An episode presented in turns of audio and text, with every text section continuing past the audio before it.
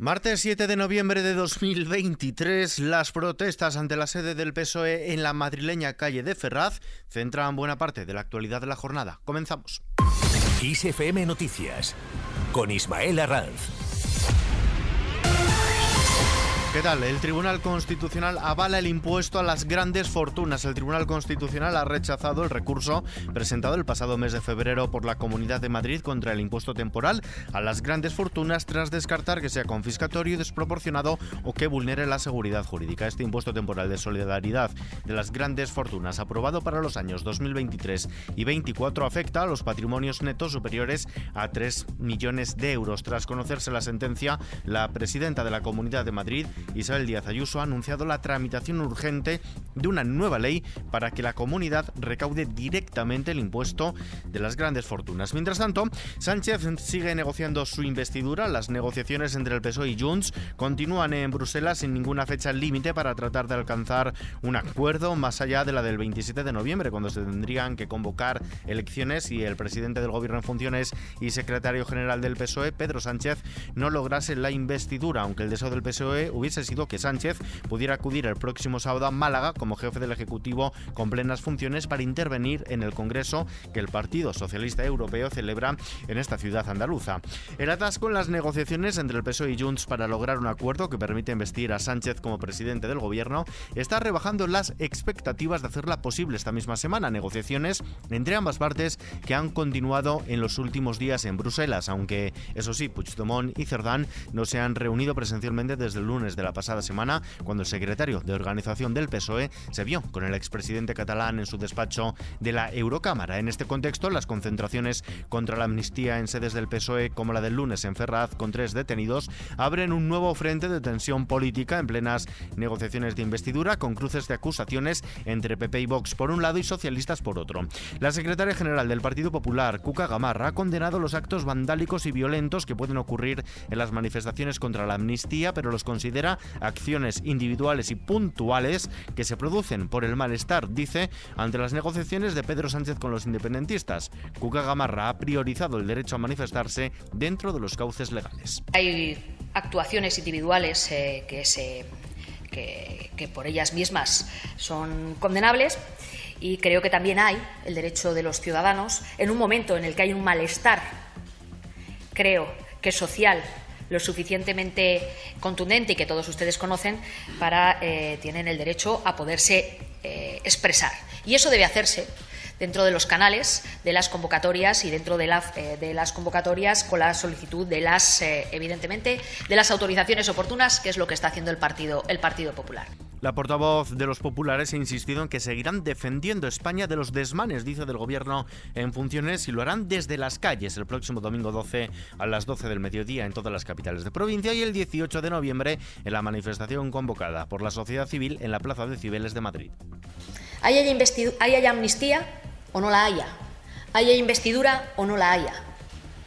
Para reivindicar que en España todos somos iguales que todos tenemos que cumplir con la ley, que no puede ser que aquí haya españoles de primera y españoles de segunda si tú tienes los siete votos que Pedro Sánchez necesita para mantenerse como presidente del Gobierno de España porque no todo vale. La portavoz de los populares en el Congreso y secretaria general del partido ha considerado que es difícil anticipar si finalmente habrá una ley de amnistía porque el Estado de Derecho funciona y el presidente del gobierno en funciones, Pedro Sánchez, no puede garantizarle a nadie que pueda controlarlo. Sobre la condonación de deuda, la ministra de Hacienda y Función Pública en funciones y secretaria vicesecretaria general del PSOE, María Jesús Montero, ha asegurado que el gobierno aplicará el mismo criterio que en Cataluña para condonar la deuda de todas las comunidades autónomas de régimen común.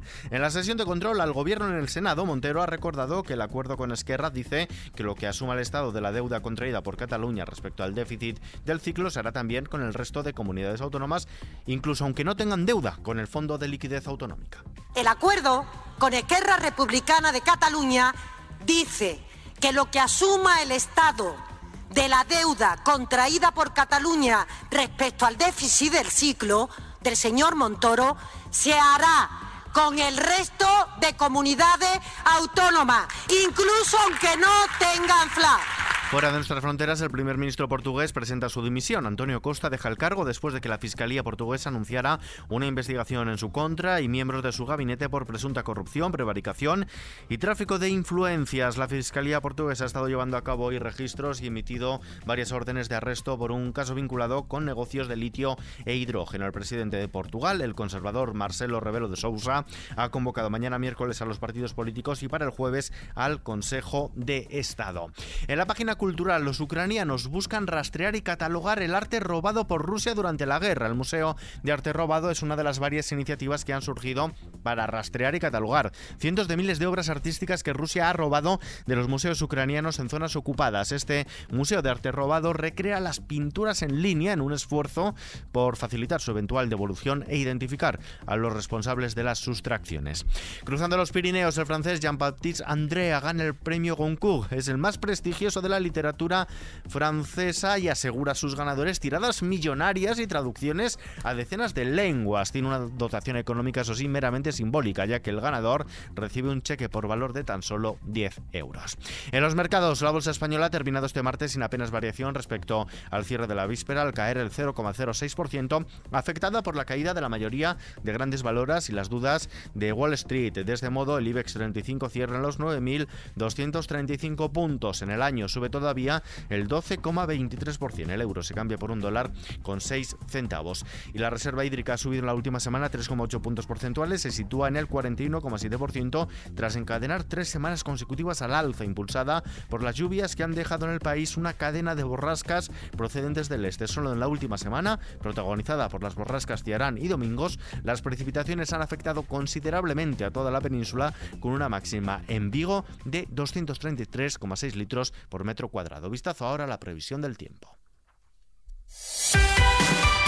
Meteorología anuncia para mañana miércoles una subida de temperaturas y vientos fuertes en Canarias y en el norte de Galicia, donde habrá rachas muy fuertes y precipitaciones persistentes en la zona occidental. Un frente afectará a la mitad noroeste peninsular, donde dejará cielos nubosos o cubiertos con precipitaciones en general débiles que avanzarán a lo largo del día de noroeste a sureste y serán menos probables cuanto más al sureste. Se espera que las lluvias sean más intensas en Asturias, en el noroeste de Castilla y León y Galicia y que probablemente lleguen a ser fuertes o persistentes en el oeste de esta comunidad. En el resto de la península y Baleares, cielos poco nubosos o con intervalos de nubes medias y altas, mientras que en Canarias habrá cielos nubosos en el norte de las islas de mayor relieve, donde habrá baja probabilidad de alguna precipitación débil y dispersa. En el resto del cielo estará poco nuboso. Y terminamos.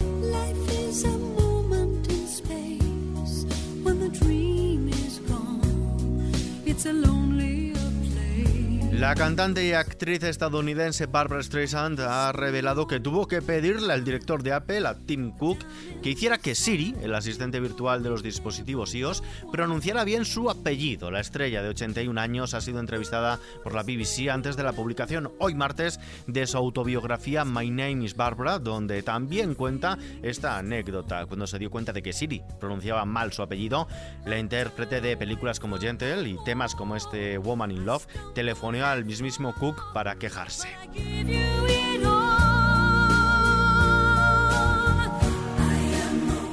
Con esta noticia que se puede leer al completo en nuestra web xfm.es, nos despedimos por hoy. Como siempre, la información continúa puntual a su cita cada hora en los boletines de XFM y ampliada aquí en nuestro podcast XFM Noticias. JL García en la realización, un saludo de Ismael Arranz, hasta la próxima.